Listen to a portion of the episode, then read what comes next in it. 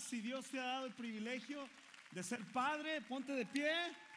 Vean hacia alrededor cada uno de ustedes. Gloria a Dios por sus vidas. Qué gran privilegio. Vamos, dáselo fuerte, papá. Gracias, Eduardo. Gracias a cada uno de ustedes por tener este rol, por ser privilegiados en tener este propósito. Ustedes tomen su, su asiento. Qué hermoso es poder celebrarlos a cada uno de ustedes. Y yo estaba pensando, quiero encontrar un chiste de, de, papá, pero no podía encontrar nada, solamente mi papá, mi papá terrenal, este, se sabe muchos chistes. Y, y, y, Dios no me dio esa, ¿cómo se dice? Ese, ese, ese don, esa habilidad para, para poder hacerlos. Es que no tengo ningún chiste, pero quiero platicarles algo que me pasó este, como padre. Nosotros la semana pasada emprendimos un viaje a las montañas en Colorado, íbamos este, yo soy como el chiste, así que ¿cómo puedes, cómo puedes este, poner a, a, una familia mexicana de 10 en un bochito? Bueno, ese éramos nosotros. Nos llevamos de vacaciones a mi mamá y a mi hermana y a su hija.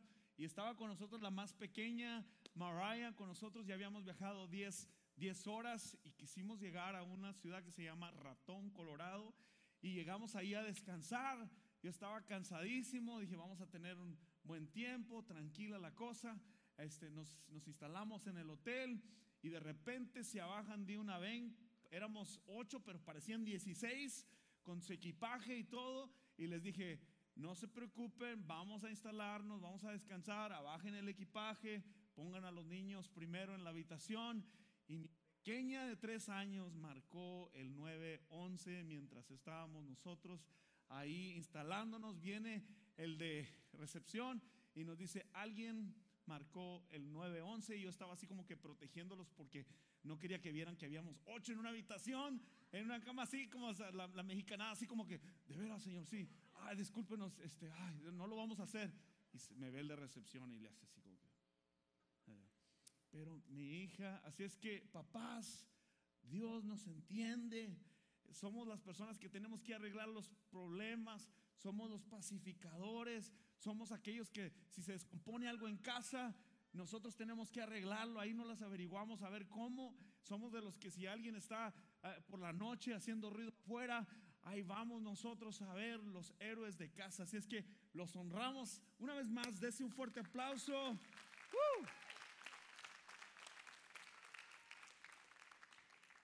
Hoy este día empezamos una nueva serie y desde el momento que sabía yo que iba a estar en vacaciones, yo quería preparar el mensaje y dejarlo. Usted sabe que cuando usted está de vacaciones, quiero decirle que Dios nunca está de vacaciones. Dios nunca está de vacaciones. Siempre hay un momento el cual Dios va a usar para hablarnos. Y mientras yo estaba allá con mi familia disfrutando, eh, seguía pensando en el mensaje para el Día del Padre. No es un mensaje enfocado en los padres, pero quizás muchos se van a relacionar en cuanto a la palabra de Dios. Pero este es un mensaje para toda la iglesia. Hoy empezamos esta nueva serie que se titula Hablando con Dios. Y realmente es el contexto de orando, orando, orar, hablando con Dios. Y el título en esta tarde se llama Enséñanos a orar enséñanos a orar. Y esta es una pregunta que los discípulos se le dijeron a Jesús.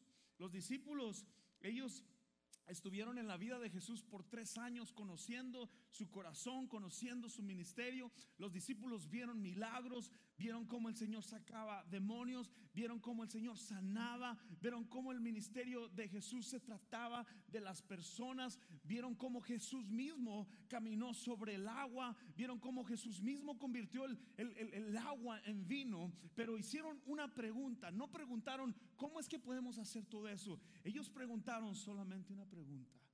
Y en esta ocasión, en el, capítulo, en el libro de Lucas 11.1, uno de los discípulos hace esta pregunta y dice, en cierta ocasión Jesús estaba orando en el lugar y cuando terminó uno de sus discípulos les dijo, Señor, enséñanos a orar, así como Juan enseñó a sus discípulos.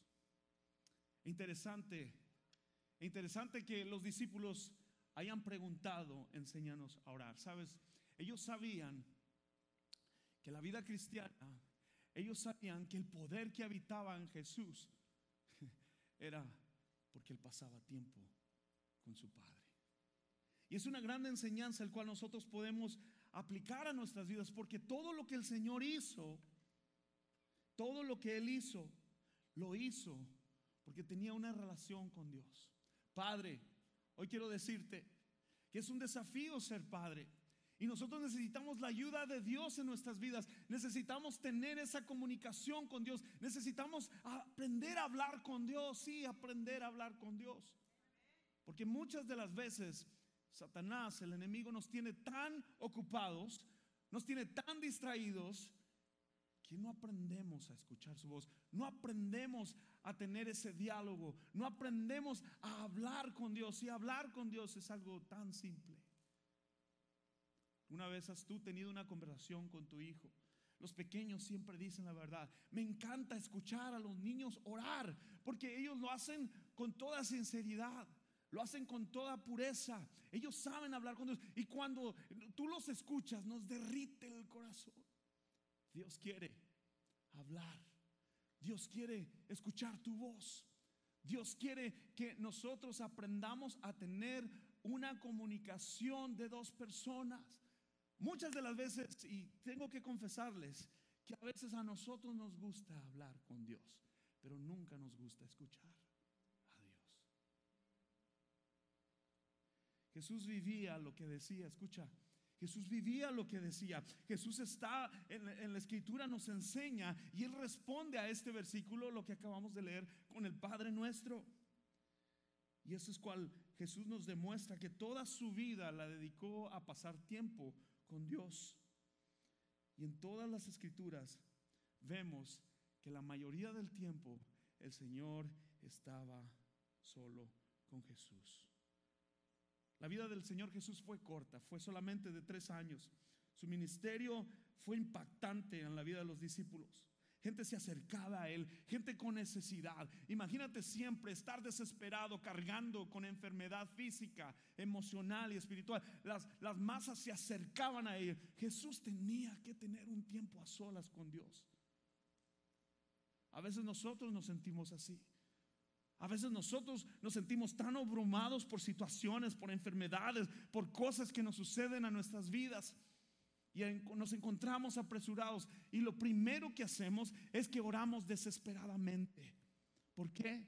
Porque orar desesperadamente no quiere decir que es malo. Dios puede salvarnos al instante, pero Dios no quiere. Él no es, no es un, Jesús no era apresurado, nunca andaba a la carrera. Jesús siempre, su espíritu, su poder que habitaba en él, era porque él pasaba tiempo con Dios. Señor, en nombre de Jesús, hoy nos hemos reunido, Señor, y cada uno de nosotros hemos venido, Señor, y queremos primero confesarte que no sabemos orar. Yo no sé orar, Padre.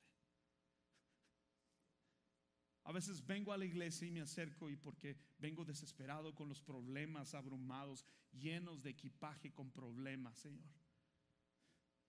Pero yo quiero que hoy me enseñes a hablar contigo, a conversar contigo, a orar contigo, Padre. Permites que yo sea usado, Señor, y que, que inspire a la iglesia a que no se trata de venir cada domingo y tener 15, 20 minutos de conversación contigo, sino que se trata de una relación continua, Padre, de una mente llena de ti, Señor, Padre.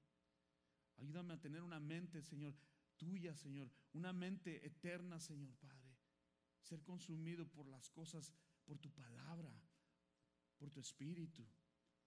Perdona mis pecados y ayúdame a orar, enséñame a orar. Dile al Señor ahí donde estás con tus ojos cerrados, dile, enséñame a orar, Señor. Enséñame a orar. Sabes, porque si tú sigues a Jesús, la calidad de tu vida va a depender de la calidad de tu oración. La calidad de tu vida va a depender la calidad de tu oración.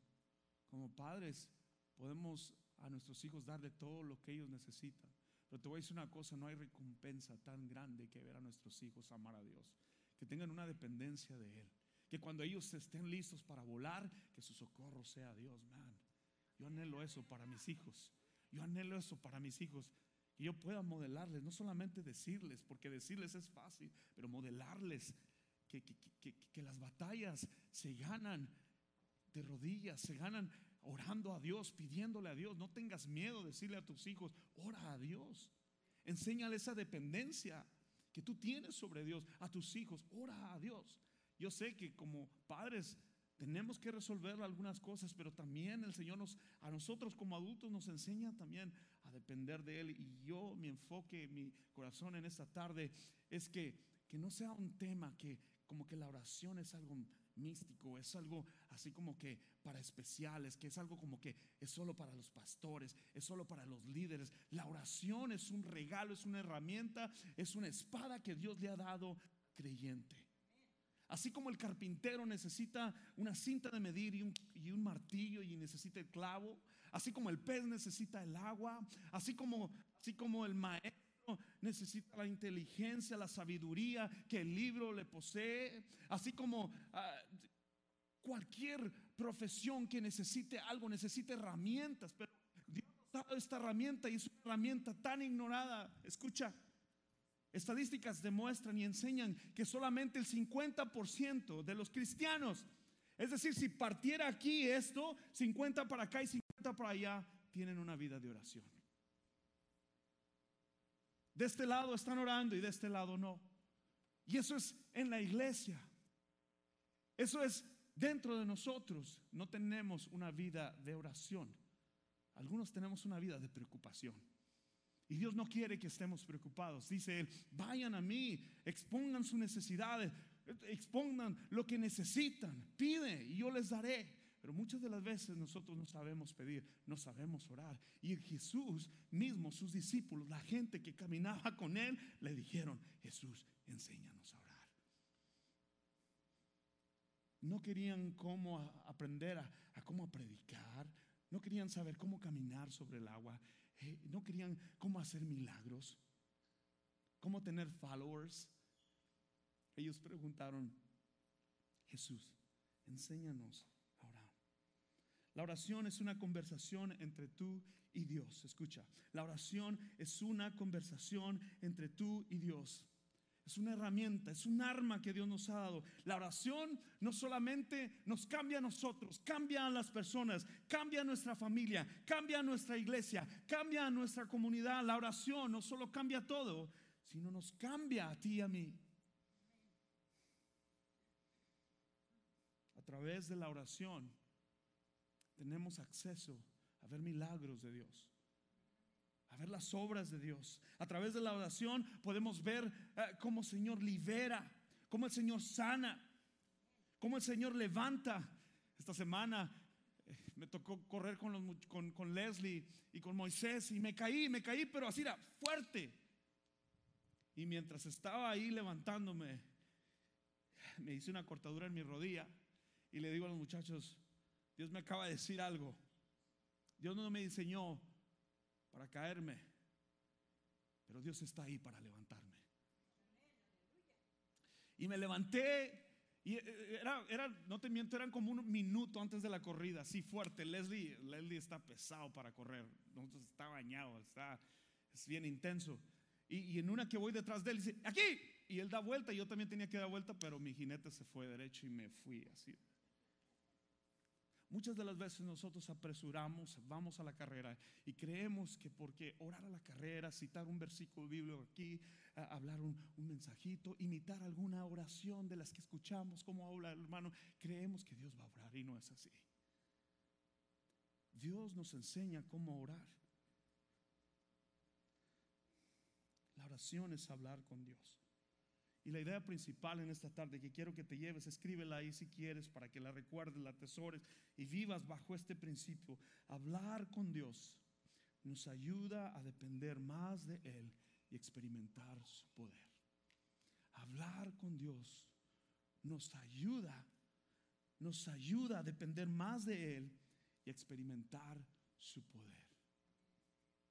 Esto fue lo que los discípulos vieron. Suena simple, Realmente es muy simple. ¿Cuántos de aquí levanta su mano si saben hablar? Levanta tu mano si sabes hablar. Solo muy pocos. Hablar, conversar. Todos, Dios Todos podemos hablar. Todos sabemos hablar. Si el Dios del universo escucha, anhela una relación con nosotros, ¿por qué tendría que ser complicado? No es complicado. Él quiere estar en relación contigo y quiere que sea lo más fácil posible. Jesús nos ha dado el acceso y qué bueno es poder venir hoy, domingo, y poder conversar, adorar, escuchar la voz de Dios, hablar con Dios, orar a Dios. es algo simple. Dios no quiere complicar su relación contigo. Él está dispuesto a escuchar tu voz.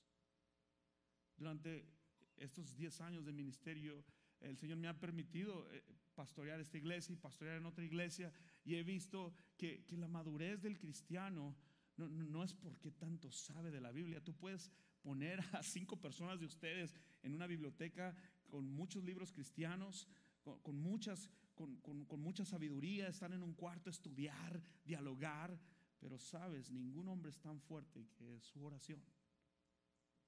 Y esto es algo que, me ministra a mí. Recuerdo cuando estaba en Colorado, era mi primera vez en el ministerio, me estaban entrevistando, estaba en un comité de, de la mesa directiva y ellos escucharon y cerramos nuestra conversación, ellos preguntándome, ¿cómo está tu vida de oración? Al final de todas las cualidades, ah, tú puedes cantar, puedes dirigir, puedes hacer esto, puedes hacer, ¿cómo está tu vida de oración? En ese mismo momento veo al pastor de ojos, así lo veo, así cara a cara y le digo, mi relación con Dios, mi oración con Dios pudiera mejorar. ¿Cuántos quieren mejorar en su vida de oración? Levanta tu mano. Queremos mejorar en hablar con Dios. Le has dicho a tu niño, a ver, hijo, dímelo bien, no llores, a ver, papi, no llores, a ver, dímelo. ¿Se identifican? Porque a veces venimos con Dios, Señor, te pido, Padre, que ya no sé qué hacer, desesperado. Señor, lo que quieres conversar contigo. I want to hear your voice, dice Dios. Yo quiero escuchar tu voz. Yo quiero que tú converses conmigo, hablar con Dios. Nos, nos ayuda a depender más de Él. Estadísticas nos dicen que 12 minutos de oración cambian nuestra mente. Si tú oras 12 minutos al día, escucha, si tú oras 12 minutos al día, cambiará tu mente. Cambiará cómo te sentirás. Si Dios nos da 24 horas al día y darle 12 minutos y no hablar con nuestro Creador, no estamos viviendo, estamos sobreviviendo, no estamos orando, estamos jugando. Dios quiere hablar contigo. Él quiere escuchar tu voz. La Biblia nos enseña que hay 800 promesas, 800 oraciones. Son oraciones que nos revelan que en toda circunstancia nuestra oración llega a Dios. Jeremías 33, 3, todos se lo saben. Es el 911 de los cristianos. El 911. Ah, ¿Te pasa algo? Jeremías 33, 3, brother. Ya hasta escogemos lo más fácil para decir, pedí a Dios. ¿Qué le dijiste? No, pues el Jeremías 33, 3. Ama a mí, yo te responderé.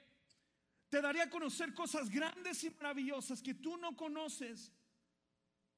Proverbios 15, 8 dice, el Señor aborrece las ofrendas. Gracias. El Señor aborrece las ofrendas de los impíos, pero recibe con agrado la oración de los justos.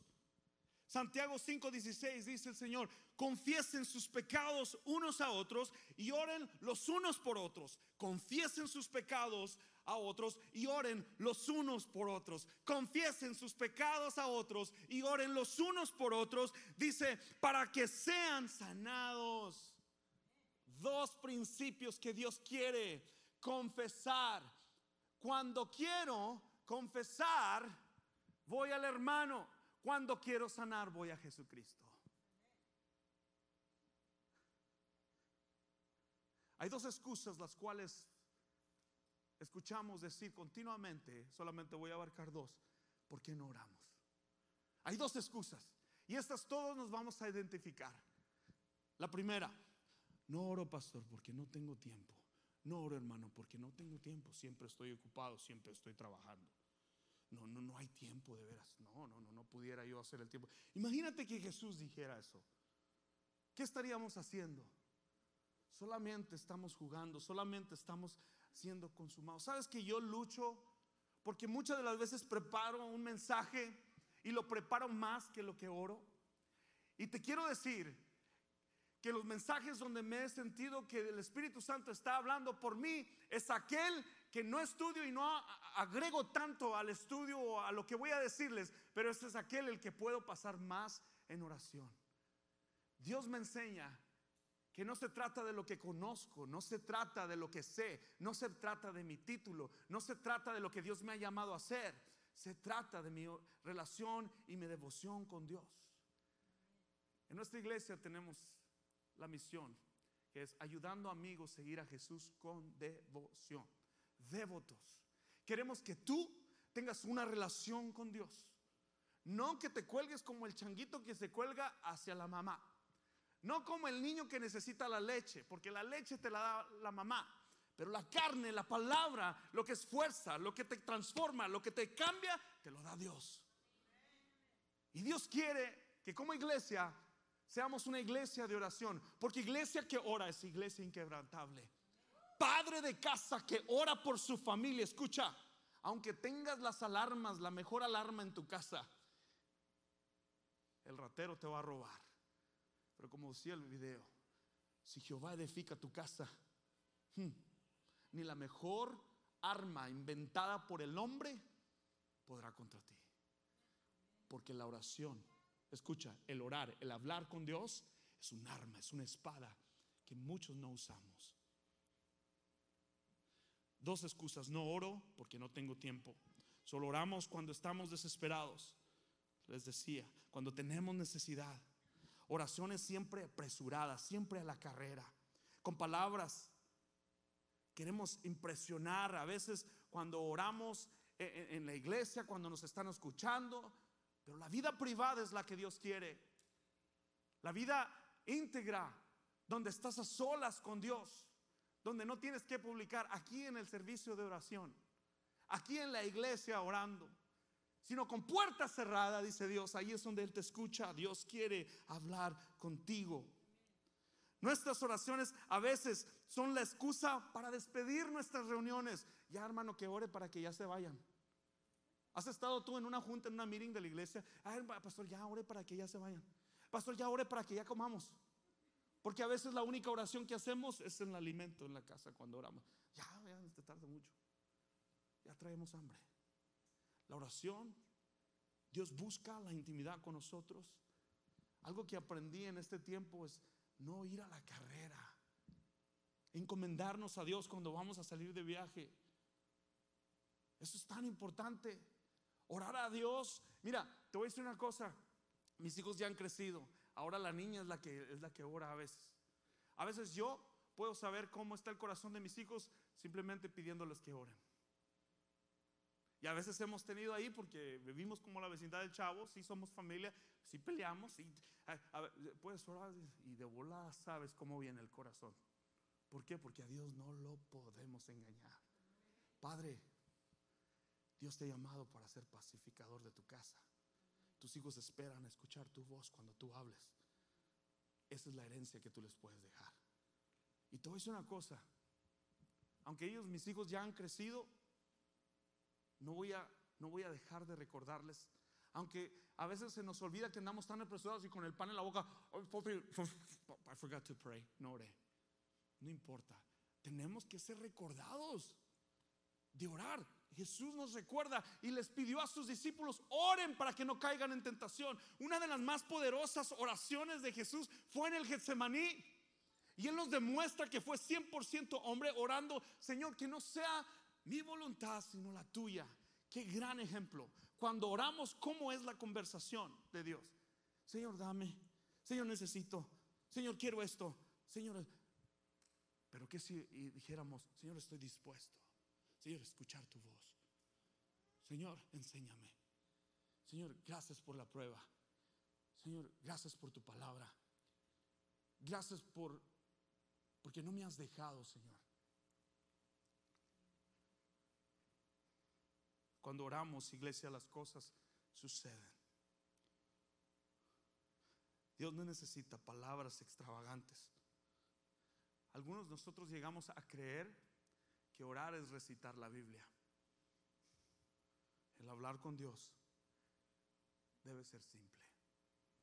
El hablar con Dios debe ser simple. Ningún hombre es más grande que su vida de oración. Cada mover de Dios aquí en la tierra empieza con una oración. Cada mover de Dios aquí en la tierra empieza con una oración. Billy Graham dijo estas palabras. Un hombre es más poderoso de rodillas que detrás de las armas más poderosas que hemos creado. Escuché comentar en las noticias, ¿por qué Dios permite todo esto, lo que pasó en Uvalde? Lo único que podía pensar era en el joven. ¿Dónde está el padre de ese joven? ¿Dónde está el valor que nosotros nos ha dado el Señor para hablar vida a nuestros hijos? Se los decía hace dos semanas, decirle a tus hijos, eres amado, eres creación de Dios. Hablar con Dios nos ayuda, iglesia, a depender más de Él. A veces Dios nos va a levantar a la una o a las tres de la mañana. A veces Dios nos va a robar el sueño para hacernos saber que Él está cerca. Te quiero decir que a veces mis mayores e intensas oraciones son a ese horario. Y no lo digo porque es lo sano, no lo digo porque es cuando te debe de hablar de Dios, no, no debe ser. Dios debe ser nuestro amanecer y nuestro anochecer.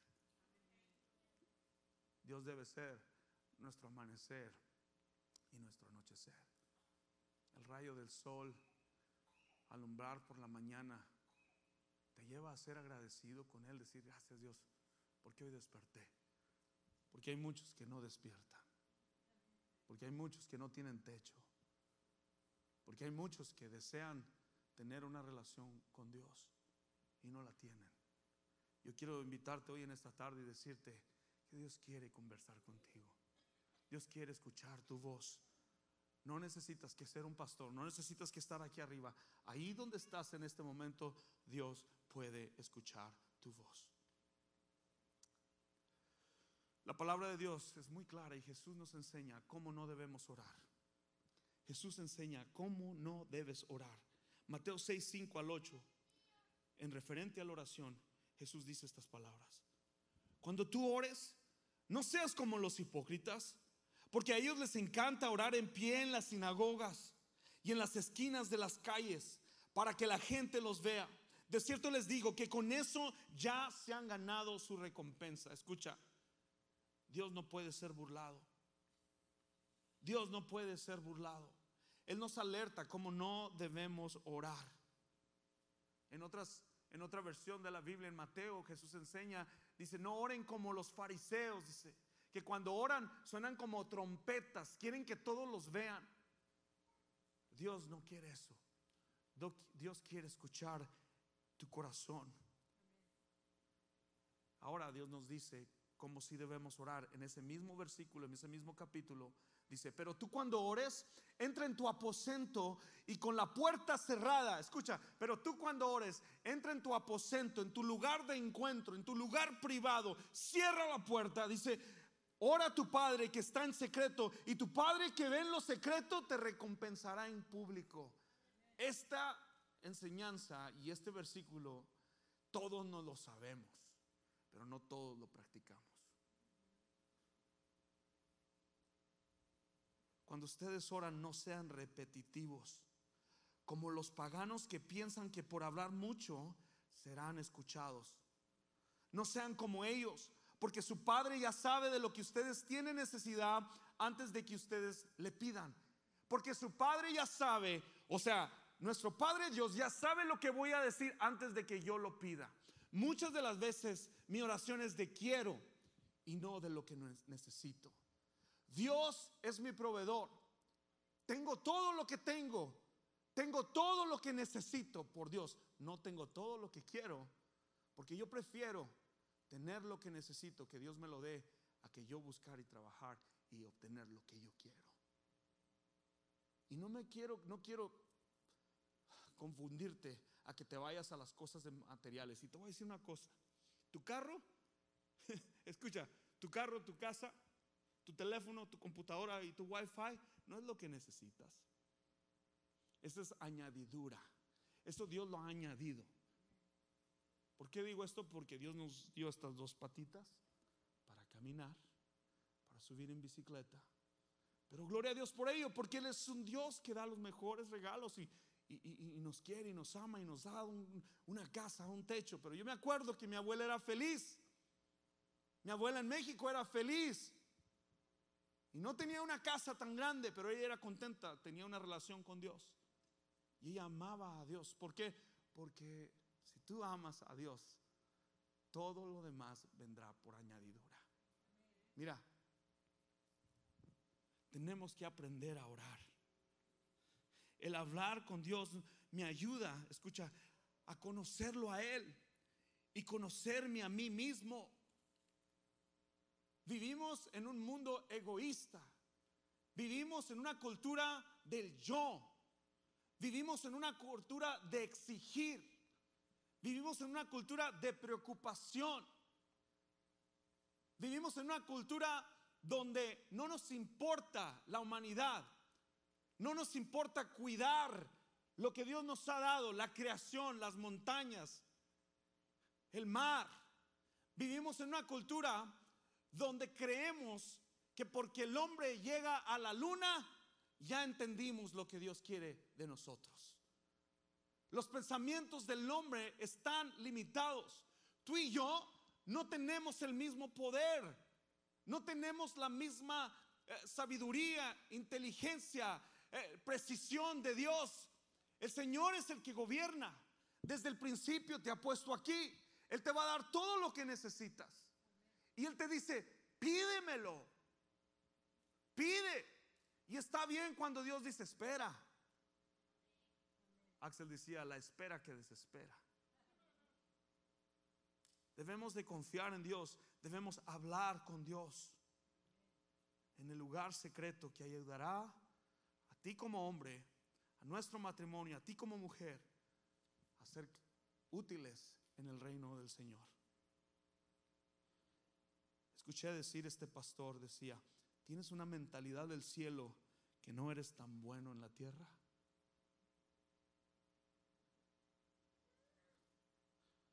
Los hombres de Dios no corren en manada. Cada uno de ustedes deberás aprender a pasar tiempo a solas con Dios. Yo estoy aprendiendo eso. Espero que tú también lo entiendas. Cuando digo los hombres de Dios no corren en manadas, no quiero que confunda porque nosotros le dijimos ser parte de un grupo pequeño. No se refiere a eso. Jesús estaba entre la gente y tenía que apartarse para llenarse. Esta semana Dios te va a apartar para que puedas llenarte. Y no va a haber nadie ahí con puerta cerrada. Mientras estaba en las montañas, yo siempre amo la creación. Me gusta, me inspira estar al frente de una montaña, al frente de un lago, me inspira. Me siento vulnerable con Dios. Me siento, me siento que, soy así de pequeño en, la creación. Y siempre he leído el mensaje del Señor cuando Él dice, y muy temprano el Señor se apartaba. Me ha llamado la atención, porque siempre yo creía que Dios me iba a escuchar siempre en una montaña. No es así. El principio no es la montaña. No te voy a decir, ah, el Señor dijo, el pastor dijo que me vaya a una montaña. No, no. Escucha, en tu habitación con puerta cerrada, en tu vehículo con puerta cerrada, en el parque donde nadie te ve. Ese es el principio. Dios quiere que aprendamos a hablar con Él. No tiene que ser en la montaña, no tiene que ser en Colorado. Cierra la puerta. Dios quiere escucharte.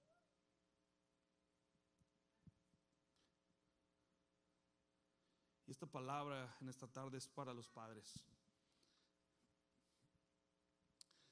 Primera de Juan 1.9 dice, si confesamos nuestros pecados, Él es fiel y justo para perdonar nuestros pecados y limpiarnos de toda maldad. Si confesamos nuestros pecados, Él es fiel y justo para perdonar nuestros pecados. Perdona para que seas perdonado. Dios te dice en esta tarde, arregla las cosas con los demás. Arregla aquella situación. No la dejes a la deriva. Pide perdón. Dios quiere que seamos libres. Y es imposible tener una vida de oración, escucha, cuando tenemos rencor contra otra persona. Padre nuestro que estás en los cielos, santificado sea tu nombre. Venga a nosotros tu reino. El pan nuestro, dánoslo hoy. La que ignoramos. Perdona nuestras ofensas, como también nosotros perdonamos a los que nos ofenden. La vida cristiana consiste en estas cosas. En tu vida de intimidad con Dios. Mira, tú vas a poder crecer si tú te metes con Dios a solas. Cierra tus oídos de las voces que escuchas allá afuera. Abre tu oído y tu entendimiento y deja que la palabra transforme tu vida. Y alguien me dijo, pastor, pero ¿cómo es que usted escucha la voz de Dios? Mira, no la vas a escuchar diciendo, Juan Pablo, JP.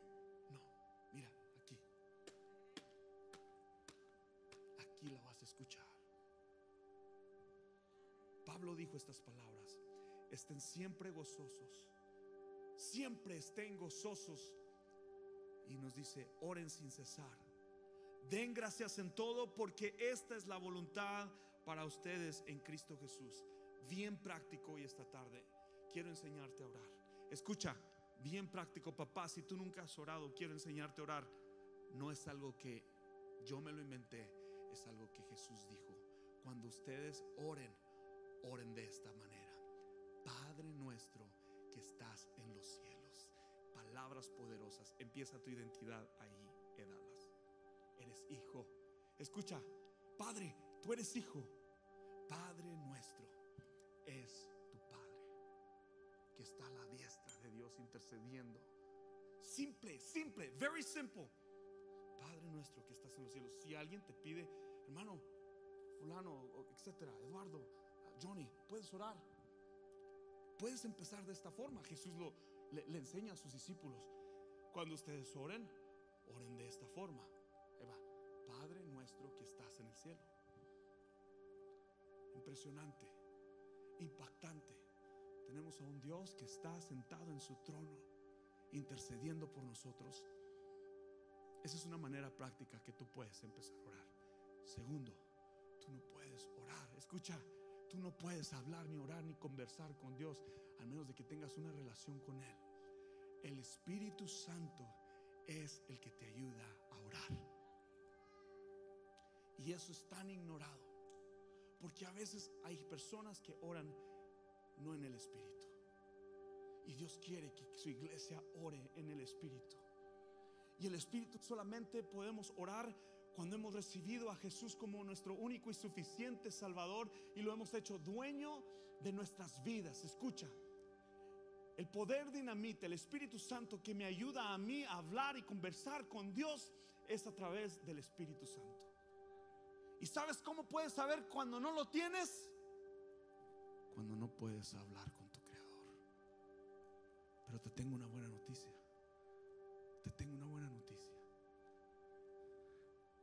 Él quiere que hoy seas hijo. Él quiere que hoy llegues al altar, que vengas al buen Padre, que vengas a cobijarte porque te ha estado esperando y quiere abrazarte y quiere una comunión contigo. En este momento yo te voy a pedir que te pongas de pie y vamos a hacer este ejercicio espiritual porque no es algo que hacemos siempre. Pero Pablo dice, oren sin cesar.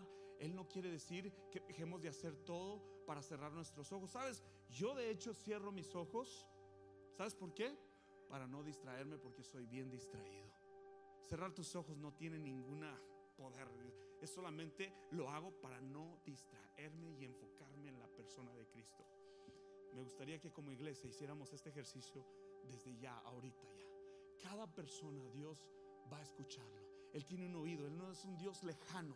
Él no es un Dios que está lejos. Él no es un Dios de que se habló hace dos mil años.